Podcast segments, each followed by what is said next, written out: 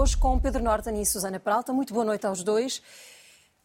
Pedro, o nosso primeiro tema tem a ver com o ato de insubordinação que, se, que aconteceu uh, na Marinha, mas foi um caso que cresceu em vários planos. Em que plano é que vale a pena discutir este assunto? Acho que em, pelo menos em três. O primeiro tem a ver com, com o ato de disciplina em si, a forma como o chefe de Estado da Armada reagiu a ele. Um, eu acho que ele, na substância, tem razão. Ou seja, um ato de indisciplina nas Forças Armadas tem sempre que ser severamente controlado, punido porque as, as, Forças Armadas de facto não são uma associação de moradores, nem sequer uma empresa, tem, tem, tem, acho que nisso ele tem razão. A cola de uma instituição militar é de facto a disciplina. Agora, eu acho que é possível ter-se autoridade sem ser autoritário. E, portanto, ele tendo razão na substância, tenho a maior das dúvidas sobre aquele espetáculo de, eh, enfim, de, fazer uma reprimenda pública aos eh, militares com os holofotes das televisões eh, atrás. E isso leva-nos à sua frase. Leva-nos à, nossa, à minha frase, que é uma frase do, do, do, do Getty, do, do, industrial americano, o homem, aliás, a quem ficámos a dever o Museu Getty de, de, de Los Angeles, e que diz precisamente uma coisa como os elogios fazem-se em público. Diz isto numa das, numa, numa das suas... Eh, livros biográficos, os elogios fazem-se em público, as críticas fazem em privado. Enfim, é um truísmo, é uma frase que qualquer líder conseguirá perceber e dizer, é de bom senso, e é por isso que me custa a perceber que o almirante Gouveia Mel não tenha tido o bom senso de fazer estas críticas justas, eh, eh, mas, mas em, privado. Ele depois é certo que dá uma entrevista à, à SIC mais serena, mais sensata, em que explica as suas razões e que acho que lhe corre bem mas eu acho que o, episódio das críticas públicas não, não, é, não é feliz. Depois, um segundo plano onde nós podemos discutir isto é o, o plano das alegadas ambições presidenciais do governo. Uhum. Eu, não, eu não sei se elas têm, se não têm, tem todo o direito a tê-las, têm os seus direitos cívicos intactos.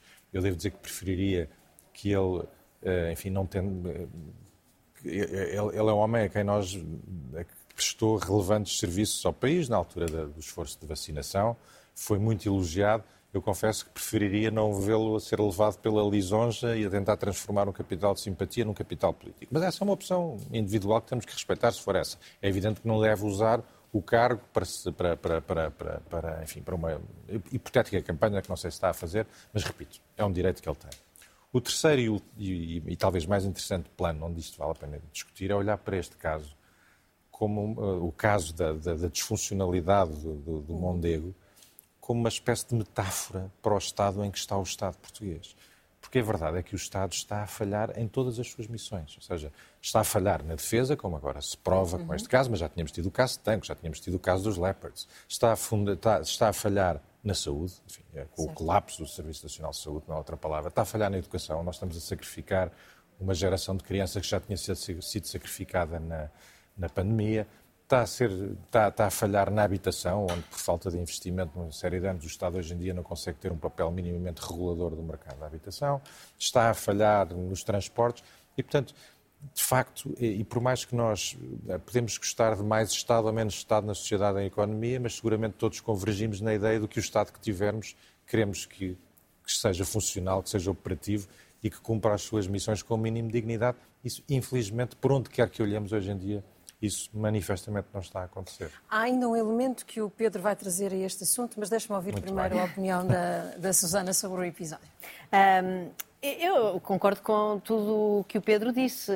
Quer dizer, eu compreendo que haja um carinho por Gouveia e Mel neste país, porque de facto o processo da vacinação foi absolutamente fundamental, foi o que verdadeiramente nos tirou da pandemia.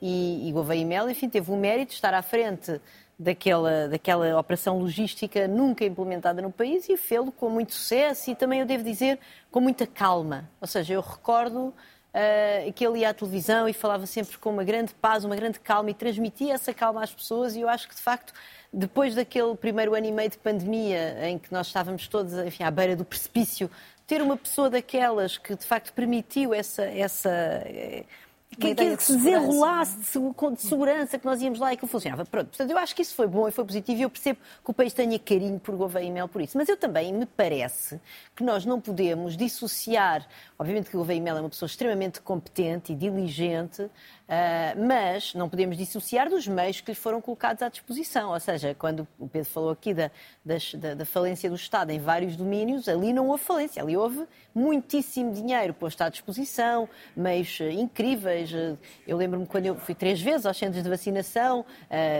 tudo meios, meios digitais, depois as próprias. To, todos os corpos que estavam um, que estavam mobilizados para estar nos centros de vacinação de pessoas e aquilo realmente funcionava muito bem. Houve muitos milhões, houve muita gente. E nós não, também não podemos ignorar a possibilidade de outra pessoa com os mesmos meios ter feito pelo menos quase tão bem como Gouveia e Mel. Eu acho que há Bom, aqui... Não podemos assim, esquecer também que houve uma pessoa anterior que, fez, que claro, teve de ser afastada por, por incapacidade de os gerir, não é? Parece-me parece evidente que nem todas as pessoas o fariam, mas sim. também não tenho a certeza que Gouveia e Mel fosse o único, o único a conseguir fazê-lo, mas o que não lhe retira mérito nenhum, como eu digo, e eu compreendo esse carinho. Eu acho que, que, que o país, se calhar até por causa desta destas diferentes falhas do Estado em, em coisas absolutamente fundamentais, uh, a que o Pedro aludiu, se agarrou um bocadinho a esta ideia do pai. Agora eu não sei se é este pai calmo, eficaz, que faz esta, que realmente implementou aquele programa que nos salvou da pandemia, ou se é o pai autoritário que nós vimos esta semana. Porque uh, eu, eu não vou de maneira nenhuma contestar. Eu tenho a certeza, aliás, eu tenho uma forte convicção que, que aquilo que aconteceu relativamente ao nível Mondego não pode acontecer em Forças Armadas e que, de facto, enfim, a hierarquia é muito importante nas Forças Armadas e, portanto, isso eu não contesto. Se havia ou não havia lugar Uh, até, uh, certamente até outro tipo de consequências mais graves para aqueles marinheiros, não tenho nenhuma competência e acredito que seja o caso. Mas aquela cena perante as câmaras de televisão, de, de, de um raspanete em público, com o dedo em riste, quer dizer que, quanto a mim, retira muitas competências ao Sr. Almirante para ser Presidente da República, porque não é o tipo de, de, de, características que eu quero no Presidente da República. Isto é uma democracia, é uma democracia uh, que já há muito tempo se livrou dos militares na política e eu julgo que aquela cena nos deve, nos deve pôr a todos a alerta se é aquele tipo de características Uh, lá está, se é este pai autoritário, porque realmente um pai autoritário nós não o queremos na presidência. E eu queria só finalmente dizer que é possível que o almirante Gouveia Mel se tenha deixado levar por uma certa ilusão, porque de facto no final de 2022 houve uma sondagem que é certo entre 11 personalidades.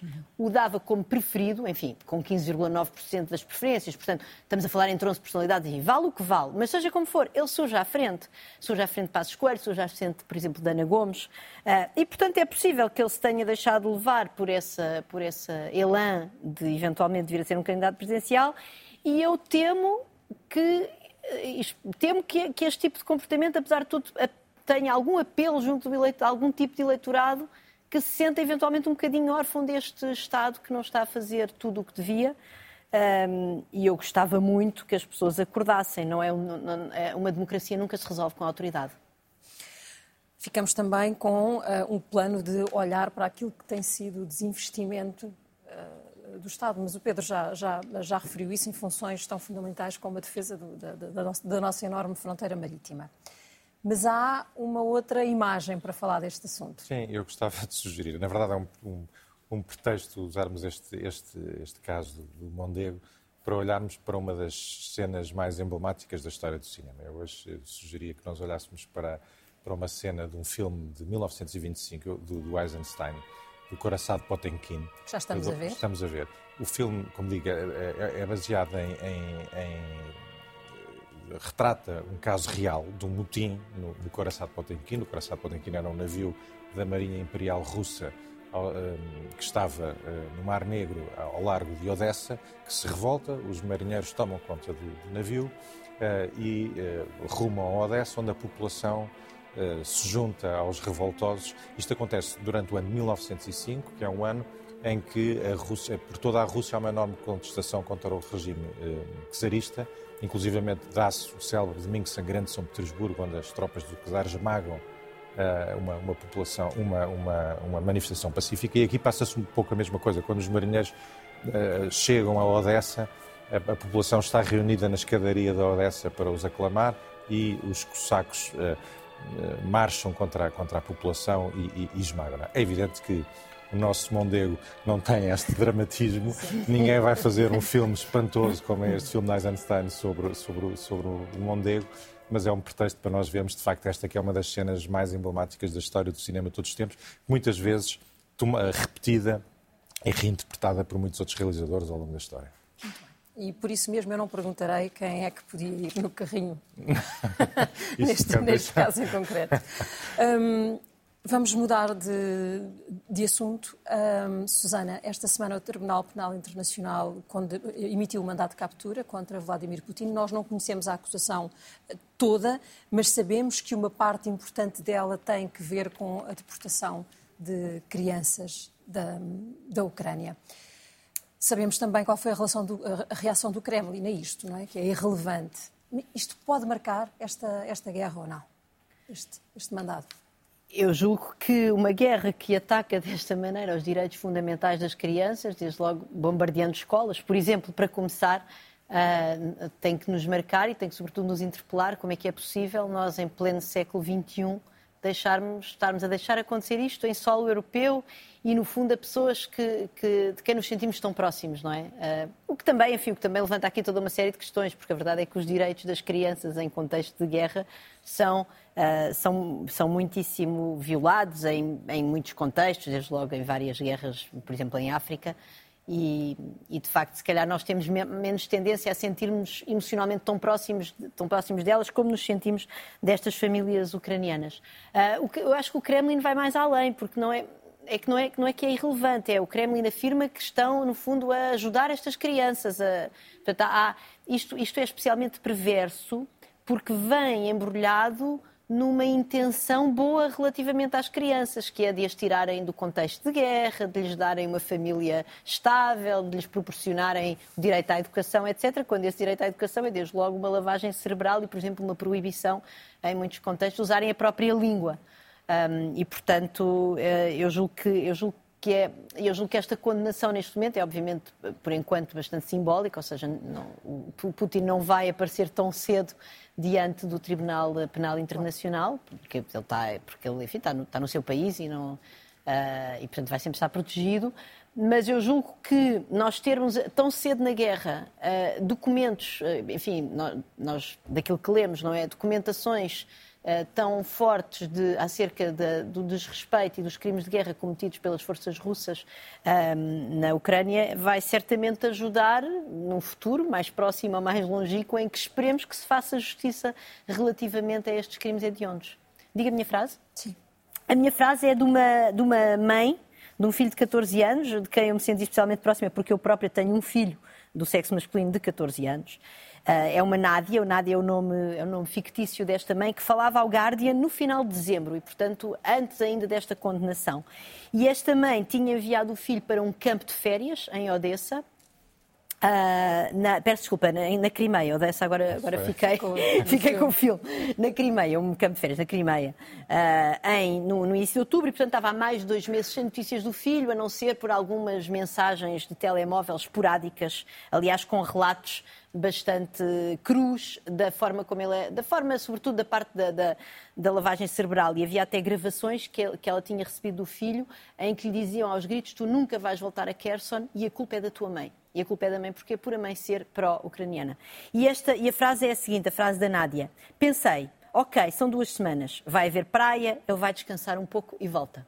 E ao fim de dois meses, quase dois meses e meio, ainda não tinha o filho com ela.